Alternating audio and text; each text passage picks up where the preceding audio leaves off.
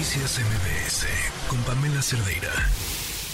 Le agradezco muchísimo a Mariana Calderón, ella es directora general del Consejo Nacional de Litigio Estratégico que nos acompaña en la línea. ¿Cómo estás, Mariana? Muy buenas tardes. Estimada Pamela, qué gusto saludarte y qué gusto saludar a todo tu auditorio. ¿Cómo estás?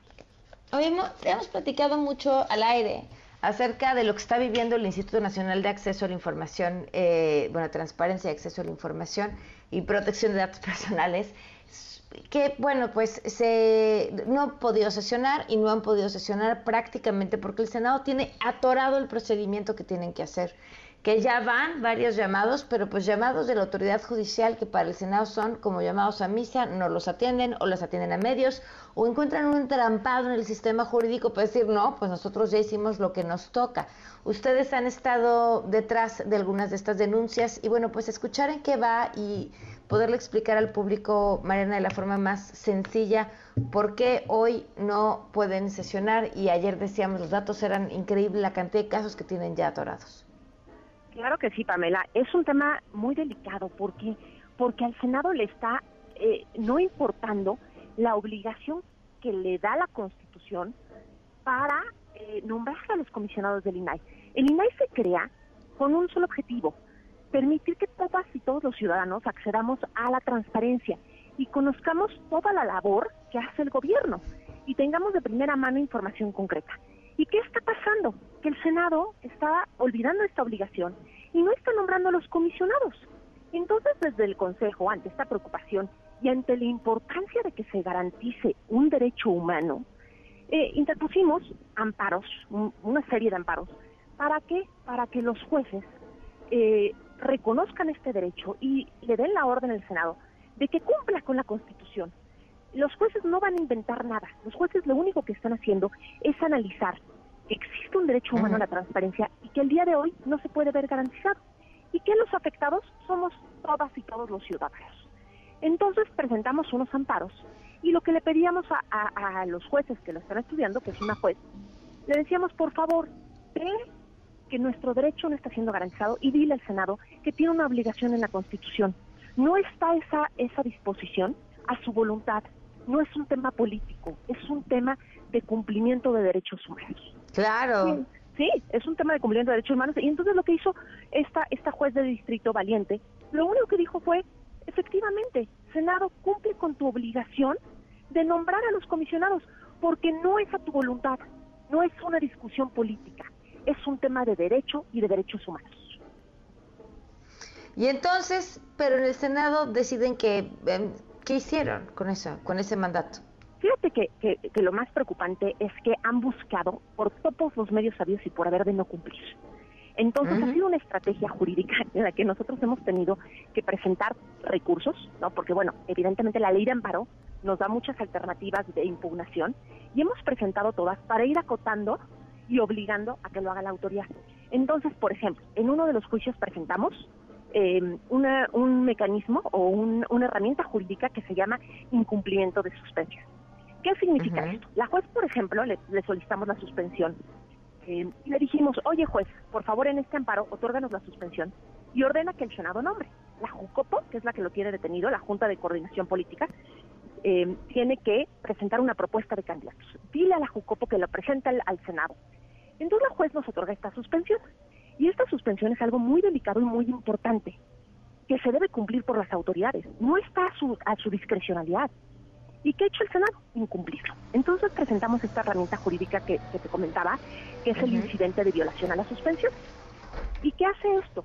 La juez estudia eso y determina si el Senado ha cumplido o no, lo cual claramente no ha cumplido. No ha cumplido. Y empieza a requerirles y a por así decirlo de forma coloquial, amonestar al Senado y a percibirlo de que en caso de no cumplir, una, le va a imponer sanciones y multas económicas a todos los integrantes del JUCOPO y, en caso de no cumplir, puede inhabilitarlos y puede iniciar, iniciarles un procedimiento penal.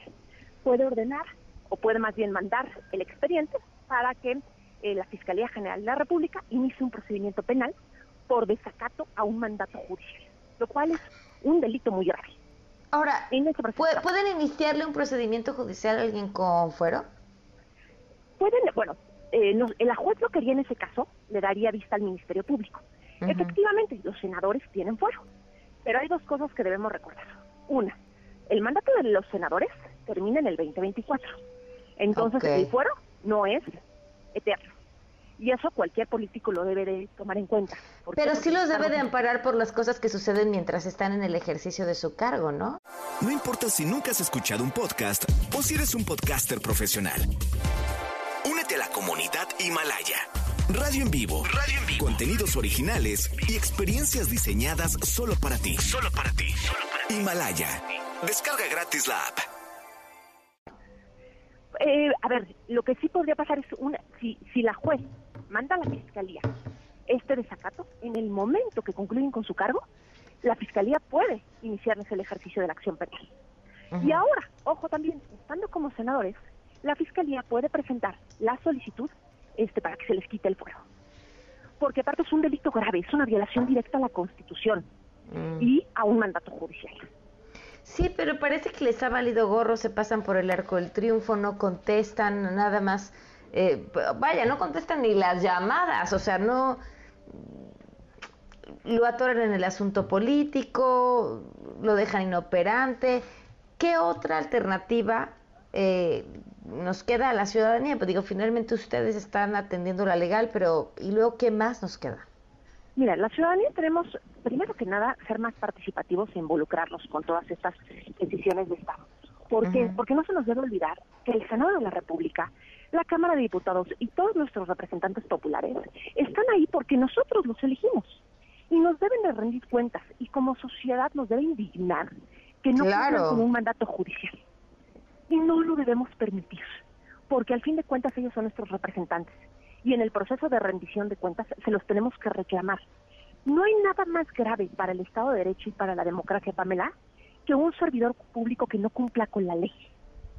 Eso no lo podemos permitir. Entonces, tenemos que convertirnos en una sociedad más participativa, más vigilante y demandarles que cumplan con la ley. Porque aparte, a ver, eh, el Poder Judicial para eso está, para equilibrar los poderes. No son un poder que quiere afectar al otro o, afectar sus responsabilidades.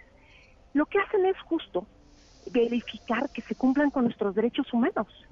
Entonces, nosotros como ciudadanos lo que queremos es que nos garanticen los derechos humanos. Entonces, tenemos que apoyar las decisiones del Poder Judicial y fortalecer y demandar que los senadores, en este caso específico del INAI, cumplan ah, con lo que le está estableciendo la juez de distrito. Claro, claro, claro, que hagan su champa. Pues te agradezco muchísimo, Mariana, la, la explicación. Seguimos de cerca el proceso y a ver si atienden ahora sí este llamado. Muchas gracias. Al contrario, gracias a ti y aprovecho para felicitarte porque con la investigación que acabas de realizar hace unos días, estás abonando justo esta transparencia que quieren ocultar. y a toda esa pues información que, no está, que no quieren que salga a la luz. Porque la y a ver si así responden. Claro, claro, claro, sí, porque ni así, ¿no? Ahí están, este, esta, esta última respuesta del secretario de Gobierno de la Ciudad de México. Bueno, pues diga, aproximadamente 20, que se nos haya perdido una tercera parte en el camino. ¿Eso qué? Y eso es lo importante de la transparencia, ¿no? Pero, pero felicidades por, por abonar a este tema tan delicado y tan importante. Muchísimas gracias. Un abrazo. Gracias. Saludos y saludos a tu auditorio. Hasta luego, Mariana Calderón, directora general del Consejo Nacional de Litigio Estratégico, sobre este proceso, largo proceso legal que se ha llevado a cabo con el tema del INAI. Y además ayer también está otra discusión en la Corte, ¿no? Sobre si tenía o no la Corte derecho a invalidar cosas aprobadas en el Congreso por un, un error de procedimiento. Pues yo creo que sí, porque finalmente pues el procedimiento sería el que garantizaría que las normas se establecen pues con todo lo legal y con todo el orden que deben de hacerse para garantizar que aquellos representantes populares estén haciendo su trabajo como deben de hacerlo bien. O sea, ya el mínimo exigible, déjense ustedes que entiendan lo que aprueban, que se den tiempo suficiente para leerlo. Ya si no lo entendieron, pues ya es pedir demasiado, pero por lo menos leer, ¿no? Y seguir el procedimiento para que lo puedan leer, lo puedan discutir y entonces tomar las decisiones que mejor convengan a aquellas personas que representan. Pero parece que eso se les olvidó hace muchísimos años. Noticias MBS con Pamela Cerdeira.